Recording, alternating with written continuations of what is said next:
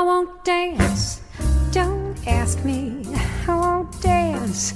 Don't ask me. I won't dance. Monsieur with you. Olá, bem-vindos ao Simples Vinho, onde a gente desfruta toda a complexidade do vinho de forma simples, quase um bate-papo. E hoje é dia de confraria. Uma confraria diferente, porque eu gravei sozinha, mas eu não provei os vinhos sozinha, não. A gente provou juntos. Foram nove ouvintes que vieram participar e prestigiar a primeira confraria aberta do Simples Vinho no dia 10 de maio, na Vila Mariana, em São Paulo. Além de experimentar os vinhos da bodega uruguaia Garçom, a gente fez experiências com harmonização. Sabe aquela história de que não pode misturar peixe com vinho tinto? Então, vamos ver se isso é verdade mesmo ou balela. A Bodega Garçom eu comentei no programa 19 sobre o Uruguai. Fica numa cidade chamada José Inácio, no departamento de Maldonado, que é o mesmo de Punta del Este. Mas José Inácio é mais longe, já quase no departamento de Rocha. Eu já comentei que tem restaurante do Francis Malma na bodega e se você vai visitar, o lugar é gigante. Tem lago com capivara e a parte do turismo tem até passeio de balão. Em janeiro do ano passado, o New York Times publicou uma lista dos 52 lugares aos quais todo viajante tem que ir, e a Bodega Garçom estava na 21ª posição. Seria mais uma daquelas histórias de alguém que sonha em ter uma bodega e fazer seus vinhos se a gente não estivesse falando do Alejandro Bulgeroni, o magnata do petróleo, o cara mais rico da Argentina segundo a Forbes. Sim, ele é argentino e, visitando o Uruguai, achou esse pedacinho de terra perto da Lagoa de Garçom, achou que parecia a Toscana e decidiu assim que essas terras seriam a sua Toscana na América do Sul. By the way, ele tem bodega na Toscana também. Isso foi em 1999. Cinco anos e 85 milhões de dólares depois, aconteceu a primeira colheita de uvas em 2014 que consagrou a bodega como a única sustentável construída fora dos Estados Unidos. Eles também produzem azeites, mel e amêndoas. Os azeites e os vinhos a gente encontra no Brasil e em várias outras partes do mundo. Tem bastante ouvinte nos Estados Unidos, Europa, Japão e até Angola. Vocês provavelmente não vão morrer de curiosidade, realmente é um empreendimento super profissional e com muito capital. São 202 hectares só de vinhedos. A propriedade toda, na verdade, é bem maior e inclui até uma fazenda eólica. Para dar uma ideia, essa área de 202 hectares de vinhedos representa 3% da área total de vinhedos destinados à produção de vinhos do Uruguai. E parece que foi justamente esse empreendimento, o primeiro, que despertou o bichinho bodegueiro dentro do Bulgeroni, e ele saiu comprando bodegas pelo mundo. Também são dele a Vistalba, a Tomero e a Argento, na Argentina, na Toscana a Dievoli, Podere Brício, Podioland e um vinhedo em Bulgari, que é a DOC do super toscano Sassicaia. Em Bordeaux, ele tem o Chateau Suot e a Rainwood, na Califórnia, só para citar algumas. O projeto da vez é uma bodega na Patagônia que vai ser a mais austral do mundo. Deu para ter uma ideia, né? Então vamos logo para o que interessa. A gente começou a noite com o Pinot Grigio. Esse é o nome italiano. Na França é Pinot Gris escreve gris com S no final, pronuncia gris. Os franceses não falam o S. E significa cinza. Tem esse nome por causa da casca, que tem uma cor, eles dizem acinzentada. Para mim a casca não é cinza não, ela parece essa uva de mesa rosada, mas o vinho é branco. Todos os que eu conheço são bem levezinhos, amarelo bem pálido e super super aromático a gente identificou flores brancas, lima, maçã verde e pera. Ele é bem ácido, mas é equilibrado e com uma leve textura. Certamente provém do período sobre as leveduras. Ele passa de 3 a 6 meses surli. A gente já aprendeu o que, que é. É o contato com as leveduras mortas que sofrem a autólise e liberam substâncias para o vinho. Eu fiquei surpresa depois do programa sobre o Uruguai, em que eu comentei que eu adoro esse vinho. Várias pessoas vieram me dizer que também gostam muito de Pinot Gris. Eu não fazia ideia que fosse um vinho tão popular. Se você ainda não experimentou, eu acho que vale a pena experimentar. Se todo mundo gosta, deve ter um motivo, né? Junto com esse vinho, a gente provou o Albarino. A uva albarinho, com aquele N com um tio em cima, que é a grafia galega da região espanhola das Rias Baixas baixas mesmo, não é barras, porque essa região na Galícia, na Espanha, faz fronteira com Portugal e fala uma espécie de portunhol. Eles inclusive escrevem um portunhol. Eu notei isso numa garrafa de albarinho espanhol que eu vi uma vez. Em Portugal, ali no noroeste, região do Minho, a região da DOC Vinho Verde, a uva chama alvarinho, com V de vaca e NH. Mas, surprise, surprise, trata-se de uma uva, adivinha? Francesa. Mais uma. Acredita-se que tenha sido trazida pelos monges de Cluny, que é uma cidade na Borgonha francesa relativamente perto da borda com a Alemanha, e que é definida a borda pelo rio Reno, e é, portanto, a uva branca alba do Reno. Alba, Reno, albarenho. Tudo junto, albarinho. Acredita-se que seja uma meia-irmã da francesa Petit Manseng. Uma curiosidade: aqui no Simples Vinho sempre tem curiosidades. Como a popularidade da uva albarinho vem crescendo, ela vem sendo plantada em mais locais, inclusive no Uruguai e na Califórnia, Oregon e tem bastante na Austrália. É bem popular e recentemente descobriu-se, foi um fiasco, que os australianos vinham vendendo vinho albarinho que não era albarinho, era outra uva. Eles acreditavam que era albarinho e venderam como albarinho por mais de 10 anos. Um especialista francês levantou a dúvida e testes de DNA comprovaram que era, na verdade, outra variedade francesa chamada Savagnin. A quase totalidade do vinho australiano etiquetado como albarinho é, na verdade, Savagnin. Aqui na nossa confraria, apesar da luz do local não ser muito apropriada, deu para notar bem que era uma cor mais intensa, um amarelo mais dourado. Na boca também dava para notar que ele tinha mais volume. Esse termo, volume, é na verdade uma sensação diferencial. É a comparação da sensação na língua com a boca sem nada, só saliva, e na boca com vinho. Essa densidade que a gente percebe na forma de diferença, a gente chama de volume ou corpo. Esse termo, volume, é na verdade uma sensação diferencial. É a comparação da sensação na língua com a boca sem nada, só com saliva, e na boca com vinho. Essa densidade que a gente percebe na forma de diferença, a gente chama de volume ou corpo, mas normalmente corpo é um termo mais associado aos vinhos tintos, com taninos os aromas desse albarinho que a gente experimentou: mel, pêssego, um toque cítrico e para mim destaca bem o mineral, meio que um cheiro de gruta, de pedra molhada. Na boca, esse aroma fica ainda mais perceptível e com um toquezinho salgado. Não é que seja um vinho salgado, é só um toquezinho e provavelmente da influência da proximidade que o vinhedo tem do mar. 20% deste vinho passa também de 3 a 6 meses em contato com as leveduras, mas em barricas de carvalho francês. O Pinot Grigio tinha esse contato com as leveduras no tanque de aço. Já o albarinho passa pelas barricas, só 20% do vinho. Então não dá para sentir aquele madeirão forte, até porque lá na Garçom eles usam barricas com tostado baixo, que interfere menos com o aroma primário do vinho, que é o aroma de fruta. Esses dois vinhos brancos a gente provou com uma entrada, que era uma burrata à la brasileira. Era uma casca de mussarela com um recheio de creme de queijo e manteiga. E tinha também uns grisines, que são aqueles palitinhos. O veredito geral foi que o albarinho mandou melhor com a burrata do que o Pinot Grigio. E por que será isso, hein? Tenta imaginar isso, né? Um vinho mais ácido e mais leve, mais fino, e um vinho mais cremoso com a burrata. Bom, a ideia por trás da harmonização ou da maridaje, que é uma palavra que vocês sabem que eu adoro, a ideia por trás disso é sinergia. Sabe aquela coisa de que a junção de dois elementos produz algo maior que a soma das partes? Numa boa harmonização, você vai tomar um gole de vinho, no caso a gente está combinando comida e vinho.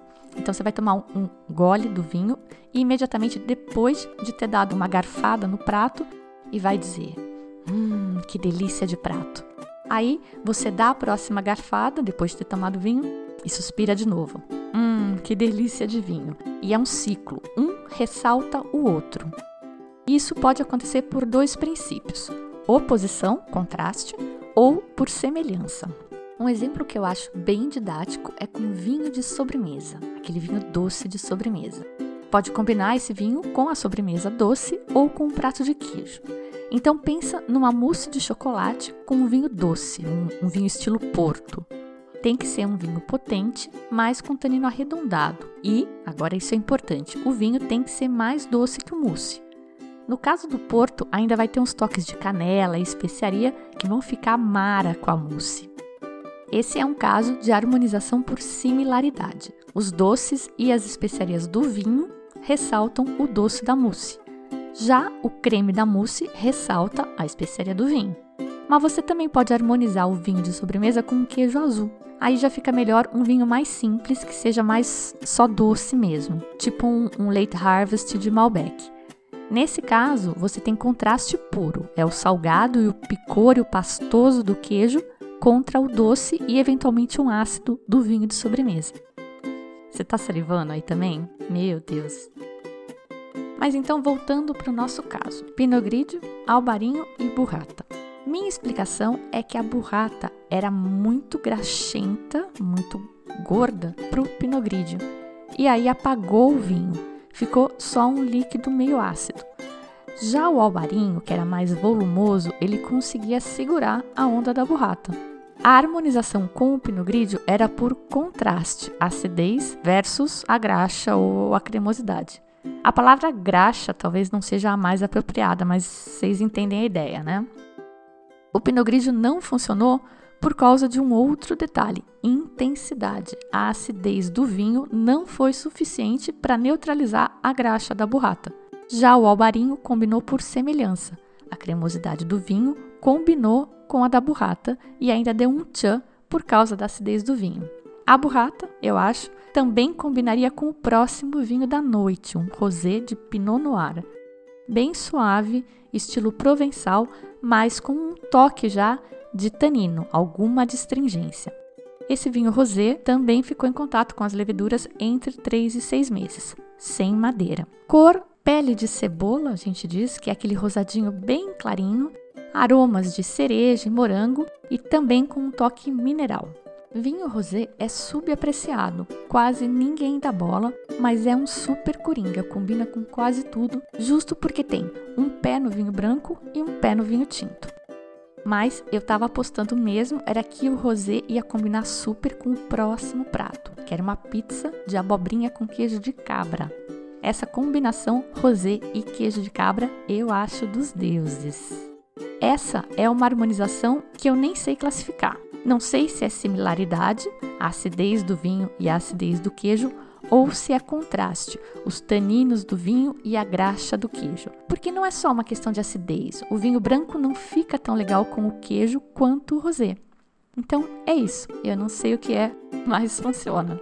E essa coisa de, de, harmonizar é científica, tá? Um biólogo sensorial americano chamado Paul Breslin, da Rutgers University, estudou a interação entre oleosidade e adstringência. Ele não usou vinho, usou chá, que é moderadamente ácido e adstringente como vinho. Ele concluiu que quando a gente come alguma coisa oleosa, graxenta, como eu digo, isso estimula as nossas glândulas salivares que então produzem uma profusão de saliva e isso a gente percebe na língua, uma sensação viscosa. A acidez e o tanino do chá, no caso dele, e do vinho, no nosso caso, limpam a língua e anulam esta sensação pastosa. Da mesma forma, se você tomar um vinho muito tânico sem comer nada, você vai ficar com a língua super seca, porque o tanino reage quimicamente com uma, uma proteína da saliva e literalmente seca a boca. Profundo, né? Mas chega, juro que acabou a sessão ciência de hoje. Vamos continuar a nossa confraria, finalmente abrindo o vinho tinto, um autêntico taná uruguaio com uma pizza de linguiça de cordeiro. Taná e cordeiro, maridaje regional uruguaia tradicional. Esse taná é amável para os padrões da uva. Ele é encorpado, claro, mas sem exagero. A adstringência também não chega a ser violenta, mas, claro, não agradou todo mundo. Teve gente que não gostou e teve gente que achou que foi o melhor vinho da noite. E tem que ser assim mesmo. Gosto é uma questão individual. Você só tem que conhecer o seu para poder identificar ou tentar antecipar do que você vai gostar. O Taná combinou com o Cordeiro porque ambos são bem marcantes. Eles se opõem com igual intensidade. Se a gente provasse o Pinot Grigio com o Cordeiro, você já imagina o que ia acontecer, né? O vinho desaparece, ele é engolido pelo Cordeiro.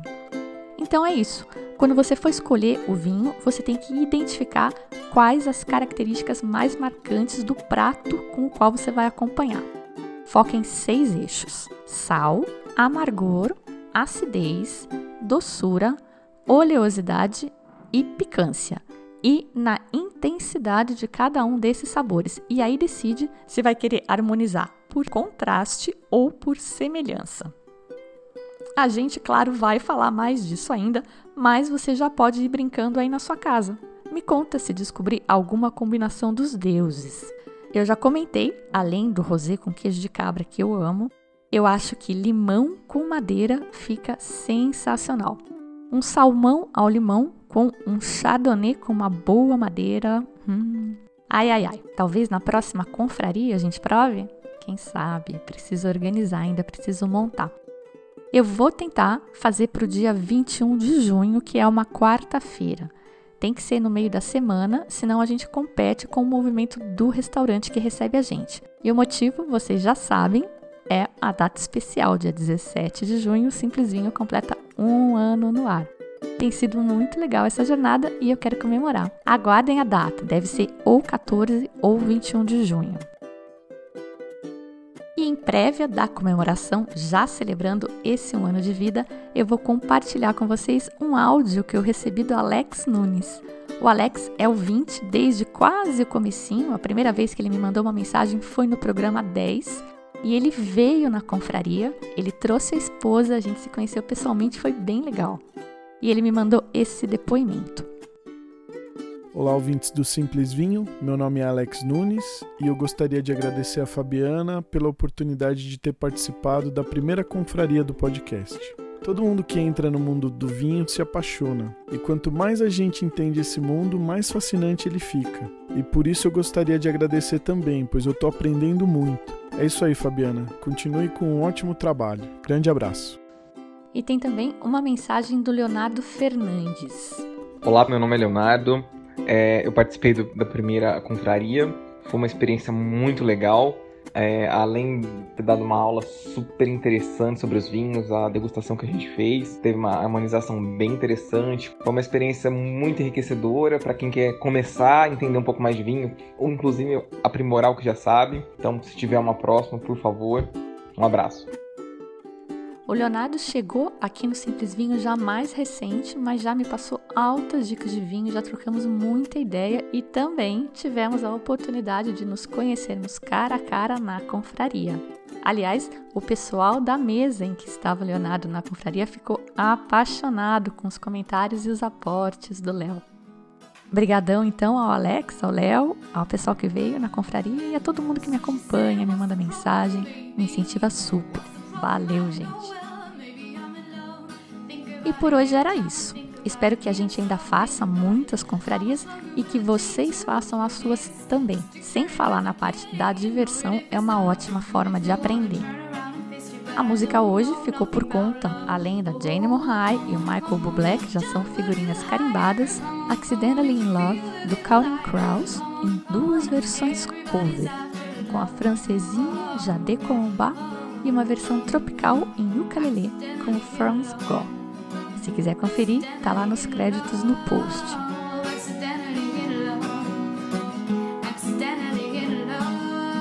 Lembrando que agora tem também um quiz de conhecimentos gerais no site. Quem acompanhou os programas até o 15 deve gabaritar. Nível Grand Cru.